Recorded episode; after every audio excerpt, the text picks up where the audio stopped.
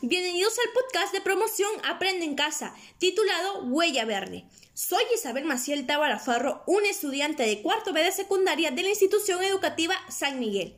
La finalidad de este podcast es crear conciencia ambiental en las personas y despertar el interés por valorar, conservar y cuidar el medio ambiente. Quizás muchos de ustedes han escuchado el término de medio ambiente, pero es más que eso, el medio ambiente es vida, el ambiente somos nosotros mismos.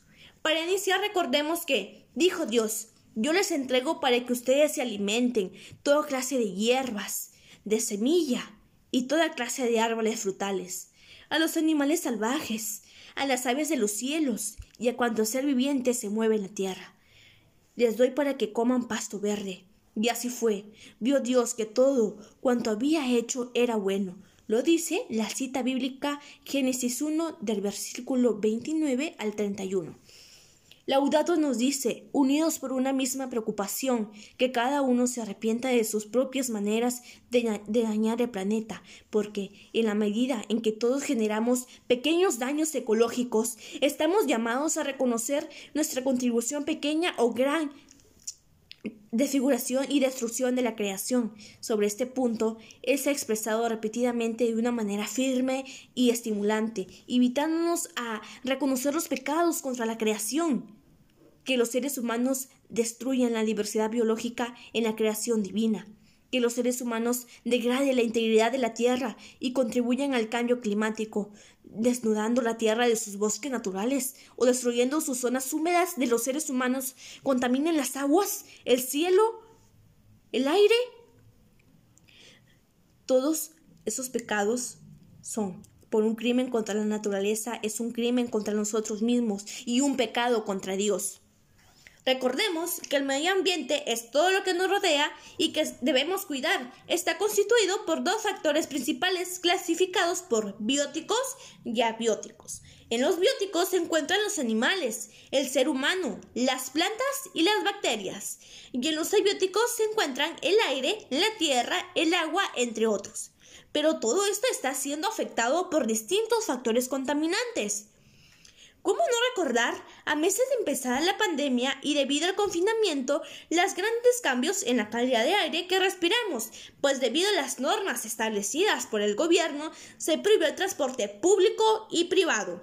Se registró una baja contaminación de calidad de aire en Lima en los últimos tres años, según mediciones del Ministerio del Ambiente y Senan. Según John Rojas, supeditor de evaluación del ambiente atmosférico, determinó que en el caso del PM2.5, medición de la calidad de aire, hubo una reducción del 20% y al día siguiente se registró una reducción del 40% y posteriormente del 55%. ¿Por qué esto no se ha logrado antes si la naturaleza no lo pide a gritos? Si nos podemos dar cuenta, nosotros como seres humanos formamos parte de este medio ambiente, al que estamos deteriorando con la negligencia de nuestras propias acciones. Es por eso que debemos tomar medidas inmediatas para preservar la vida de nuestro planeta y poder disfrutar nosotros de todo lo que nos ofrece.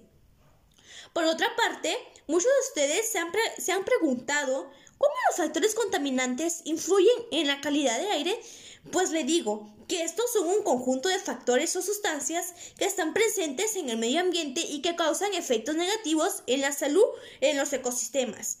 Entre los principales factores encontramos la quema de basura, la cual se repite en muchos lugares. Además, es la más común. El GLP y el gas natural, aunque sean diferentes, ambos causan mucho daño a la capa de ozono, porque lo cual el aire que respiramos no es del todo puro. También encontramos el petróleo. Al igual que la quema de basura, es el uno de los principales contaminantes de las aguas. Finalmente tenemos las plantas nucleares, las cuales afectan en gran parte al aire natural que nos brinda la naturaleza. Hay tanta contaminación en el aire que si no fuese por nuestros pulmones no habría lugar para colocarla. La contaminación del aire representa un importante riesgo medioambiental para la salud, mediante la disminución de los niveles de contaminación del aire. Los países pueden reducir la carga de morbilidad derivada de accidentes cerebrovasculares, cánceres, neumopatías crónicas y agudas. Gran parte de los gases que se encuentran en nuestra atmósfera el hombre es quien los emite y los propaga perjudicando cada rincón de la tierra. Aunque no trabajemos en las industrias, aunque no talemos árboles, desde que nos levantamos por la mañana hasta que nos acostamos por la noche, estamos generando gases de efecto invernadero. Nuestros hábitos de consumo, la alimentación, la energía, los modos de transporte que usamos, la gestión de nuestros residuos, todo emite dióxido de carbono, dado el peligro ya constatado del cambio climático. La cuestión está en emitir menos y ser más responsables con el planeta. ¿Se puede hacer? Eh? Creo que sí. Y te lo cuento a continuación. La solución está en la huella ecológica, la cual nació como una medida de cuantificar y generar un indicador del impacto que una actividad o proceso tiene sobre el cambio climático más allá de los grandes emisores. ¿Cómo podemos realizar un uso eficiente de los recursos?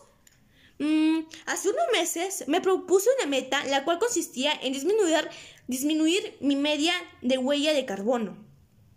Mi media era de 10,45, lo que quiere decir que estaba tres veces más arriba de una media nacional que es de 3,99. Hoy orgullosamente puedo decir que de 10,45 estoy en 7,23. Aún me falta, pero me siento feliz porque estoy disminuyendo mis emisiones de dióxido de carbono. Entonces todos podemos aportar con esto y los resultados serían beneficiosos para nuestra salud y calidad de vida. Por otro lado, nuestra atmósfera está siendo dañada por gases contaminantes que surgen gracias a la quema de hidrocarburos, entre ellos el monóxido de carbono, el dióxido de carbono, dióxido de azufre y metano, lo cual ha generado una gran contaminación del aire, ocasionando efectos graves como congestión en los pulmones, cáncer de la piel, fotoenvejecimiento, ya que la capa de ozono se está debilitando sin poder filtrar los rayos ultravioleta. Desde varios años atrás se han creado nuevas ideas para prevenir y moderar la contaminación ambiental. Ahora ya es posible medir los índices de calidad de aire y las ventajas en las que estas, organizaciones, estas organizaciones nos ayudan a prevenir para contraer enfermedades respiratorias con el semáforo de colores que nos indica el estado de calidad de aire de nuestro país. El medidor de calidad de aire es un dispositivo multifuncional para medirlo, tomando así las medidas de concentración de dióxido de carbono, la temperatura y la humedad del aire. El indicador de la calidad del aire, INCA, se puede, se puede decir que está en una escala de 0 a 500 y se establece en seis categorías. Donde mayor sea el índice, peor será la calidad de aire. Los rangos son color verde, de 0 a 50, buena. Color amarillo, de 51 a 100, moderada. Color naranja, de 101 a 150, mala. Color rojo, de 151 a 200, muy mala. Color morado, de 201 a 300, muy dañina para la salud. Color marrón, superior a 300, peligrosa. Hoy en día nuestro país se encuentra en un rango de 113 con presencia de ozono, lo que quiere decir que estamos en color naranja y nos encontramos en una condición mala. De igual importancia, frente a esta problemática ambiental es necesario identificar también a los actores sociales. Somos actores sociales cada uno de nosotros. Todos los colectivos y organizaciones de la comunidad, región o país, las empresas y el Estado, ya que como ciudadanas y ciudadanos participamos y contribuimos con nuestras decisiones y acciones los lugares donde vivimos y depende de nosotros mismos la calidad de aire que respiramos. ¿Y por qué no lograr juntos un desarrollo sostenible? Muchos de ustedes han escuchado esa palabra, pero ¿saben todos qué es un desarrollo sostenible? No se preocupen, queridos oyentes, aquí se los explico. El desarrollo es que satisface las necesidades del presente sin comprometer la capacidad de las futuras generaciones, garantizando el equilibrio entre el crecimiento económico, el cuidado del ambiente y el bienestar social. Otra cosa muy importante es que la sostenibilidad se encuentra en los objetivos económicos, en la responsabilidad social y la protección ambiental. Estos objetivos mundiales se optaron por todos los miembros del Estado de la Organización de, los, de las Naciones Unidas en el 2015 como un llamado universal para poner fin a la pobreza, proteger el planeta y garantizar que todas las personas gocen de paz y prosperidad para el 2030. En la responsabilidad social y protección ambiental. Hoy hablaremos de dos de esos 17 objetivos, que son el objetivo 3 y 11. El objetivo 3 trata de la salud y bienestar. Quiere decir que hay que garantizar una vida sana y promover el bienestar para todos y todas las edades. Una meta del objetivo al 2030 en relación con la calidad del aire es reducir sustancialmente el número de muertes y enfermedades producidas por productos químicos peligrosos y la contaminación del aire, el agua y el suelo. El objetivo 11 trata de ciudades y comunidades sostenibles. Lo que quiere decir es que hay que lograr que las ciudades y los asentamientos humanos sean inclusivos, seguros, resilientes y sostenibles. Una meta del objetivo al 2030 en relación con la calidad del aire es reducir el impacto ambiental negativo per cápita de las ciudades, incluso prestando especialmente atención a la calidad de aire y la gestión de los desechos municipales y de otro tipo. Por consiguiente, nos damos cuenta que esto es un trabajo en equipo y nos preguntamos, ¿qué es este equipo? Pues hablamos del Estado, de las empresas y la ciudadanía. Como tal, el Estado debe encargarse de crear medidas regulatorias para la emisión de gases en las industrias, pero no solo imponiendo multas, sino hacerlas cumplir sin distinción de poder, supervisando el correcto uso de los recursos. Establecer leyes para el correcto manejo de los residuos sólidos que generan las actividades económicas y domésticas, ya que si estas son infringidas tendrán las empresas que trabajar en beneficio del medio ambiente sin fines de lucro establecer medidas obligatorias de reciclaje de algunos materiales como plásticos, cartones, etc., donde el encargado de regular estas medidas sea el propio Estado. Por otro lado, las empresas, sean grandes o pequeñas, también pueden aportar la disminución de contaminación del aire. ¿Cómo? Pues aquí se los digo reduciendo sus emisiones contaminantes, reemplazando el combustible sólido por otros más limpios. Utilizar mecanismos de protección menos contaminantes y agresivos con el planeta. Con material reciclable, esto se puede lograr con el uso de paneles solares, donde se disminuirá la gran cantidad de uso de energía eléctrica. Ahora tocó el lugar de la ciudadanía la cual conformamos todos nosotros y que desde casa lograremos mejorar la calidad de aire de nuestro planeta. No utilizando productos en aerosol, ya que esto contamina en gran cantidad el aire que respiramos. Utilizar de forma consciente el agua y la electricidad, dando doble uso del agua cuando sea posible, por ejemplo, para limpiar la casa, regar plantas, entre otros. Utilizar más medios de transporte alternativos como las bicicletas. Esto reducirá la gran cantidad de emisión de gases tóxicos evitar la quema de desechos, aumentar las áreas verdes, ya que ellas nos proporcionan el oxígeno que respiramos y limpian el aire contaminado. Poner en práctica el uso de las 4R. Las familias son grandes fuentes de residuos sólidos y de material reciclable, a los que podemos darles otros usos como abono, creación de objetos necesarios para la casa. ¿Cómo podemos evitar más contaminación? Actualmente, en todo el mundo se ha planteado formar parte de nuestra vida el uso de las 4R, ya que ayuda a disminuir los, los residuos que dañan nuestro planeta. Pero, ¿se han planteado nuevos métodos de aportar al medio ambiente desde nuestro hogar? Debemos comenzar desde nuestra casa, principalmente nosotros los adolescentes debemos dar ejemplo a los más pequeños. Yo en casa cuando veo un caño abierto, lo cierro. O cuando veo un foco encendido, lo apago. Porque yo, al realizar estas acciones continuamente, mejoro el estilo de vida de muchas especies. También en mi familia clasificamos la basura, porque hasta los residuos sólidos que usamos en el, en el huerto de mi tía Janet. Si nos dirigimos a un lugar cercano, lo hacemos caminando para evitar el uso de vehículos. Reutilizamos el plástico y papeles dándoles nuevos usos para nuestro hogar. Les daré algunas acciones personales y cotidianas para mejorar la calidad de aire. Son las siguientes. Aplicar el poder de las 4R. Reducir el consumo de electricidad. Cuidar las áreas verdes. La podemos cuidar plantando árboles y plantas. Evitar la quema de basura. Evitar el uso de plástico. Para no usar bolsas plásticas podemos hacer nuestras propias bolsas de tela.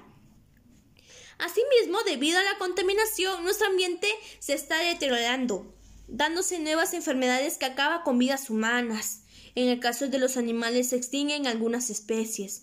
Una, una especie que está en peligro de extinción debido principalmente al calentamiento global es el oso polar, que se está quedando sin glaciares, los cuales son sus hogares. En el 2016, según la OMS, el 18% de las muertes en ese año fueron causadas por enfermedades respiratorias, las cuales se originaron por diversas situaciones, y todas tienen en común que fueron producto de la acción humana. Entre esas enfermedades también tenemos las respiratorias, que se atribuyen también al cambio climático. Pero, ¿a qué se debe este gran cambio climático? La respuesta es muy obvia, se debe al mal uso de los recursos que la misma naturaleza nos ofrece. ¿Serán estas las únicas consecuencias debido a la contaminación del aire? Pensemos. Hmm, pues les informo que no. Estas enfermedades también traen grandes cambios emocionales en, nosotros mismos. ¿Se han dado cuenta ustedes, queridos oyentes, cómo cambia nuestro estado de ánimo cuando enfermamos y cómo expresar todo esto? ¿Qué podríamos hacer para contrarrestar las consecuencias ya vistas por la contaminación del aire? Una alternativa que he podido descubrir estas últimas tres semanas en, es, aunque parezca imposible, la danza, amigos, la danza. Pues esta nos ayudará a encontrar un balance en todos los escenarios de nuestra vida, física, mental, emocional y espiritual. Como ya hemos visto, la contaminación ambiental no solo nos, nos, produce enfermedades mayormente del sistema respiratorio, sino también a nuestra salud emocional, provocando que se deteriore poco a poco. Sabemos de antemano que nuestro sistema nervioso está asociado a nuestro organismo en general, así que realizar la danza ayudará a que nuestras emociones mejoren, porque se expresarán a través de nuestros movimientos. ¿Qué les parece, queridos amigos, si en casa preparamos un guion de movimientos, el cual al ponerlo en práctica nos permitirá demostrar, expresar y regular nuestras emociones y si los acompañamos con música, el danzar a su ritmo nos ayudará a liberar hormonas, con lo cual lograremos una mejor sustancial en forma emocional y sentimental. Ahora que ya lo tenemos listo, pongámonos en práctica con nuestra familia para lograr beneficiarlos con una convivencia armoniosa. No olvidemos que la danza es una de las formas de expresión con más historia y más beneficios a la salud. Listos, queridos oyentes, vamos a cambiar esa tristeza por alegría, esa rabia por tranquilidad y paz, a través de movimientos expresados en una danza. Y veremos pronto resultados de nuestra vida familiar y amical. De la misma forma, ya somos muchos los que estamos infectados de la contaminación del aire. ¿Qué podemos hacer? En nuestras casas, debido al confinamiento, podemos realizar varias actividades físicas como actividades de fuerza, de coordinación, muscular, aeróbicas, entre otras. Y se preguntarán, ¿cómo podemos desarrollar estas actividades? Por ejemplo, si manejamos bicicleta, estamos poniendo en práctica la actividad física muscular y no solo eso, al mismo tiempo no estamos contaminando el aire, sino beneficiando a nuestro organismo. Estoy segura que otra pregunta que se estarán haciendo es ¿qué beneficios tienen las actividades físicas? Pues sus beneficios son reduce el estrés, mejora la autoestima, alivia la ansiedad, mejora las relaciones sociales, protege contra el deterioro cognitivo, activa la productividad. De la misma forma, el contexto que vivimos genera diversas emociones que pueden haber afectado nuestro estado emocional. Por ello es importante que practiquemos actividades que nos ayuden a mejorar nuestro bienestar emocional y el de nuestro entorno. Como por ejemplo poner en práctica lo siguiente, escuchen muy bien. Respirar profundamente, elaborar o realizar alguna actividad artística como pintar, dibujar, escribir en un diario, tocar algún instrumento, cantar, bailar, entre otros. Dormir bien es decir entre 8 a 10 horas diarias. Mantener nuestra autoestima alta. En este último punto nos preguntaremos ¿cómo podemos mantener nuestra autoestima alta? Pues eso depende de nosotros mismos ya que esto lo lograremos venciendo nuestros miedos, aceptándonos y valorarnos tal como somos, descubrir nuestras habilidades para transformar nuestras debilidades en fortalezas, reconocer nuestras cualidades para aceptar que somos únicos e inigualables. Sentir satisfacción por las actividades que realizamos al cuidar la calidad del aire que respiramos, nos sentiremos grandes porque con nuestro aporte estamos logrando no revertir los daños ya causados, sino disminuir las consecuencias que se vienen con las malas acciones realizadas.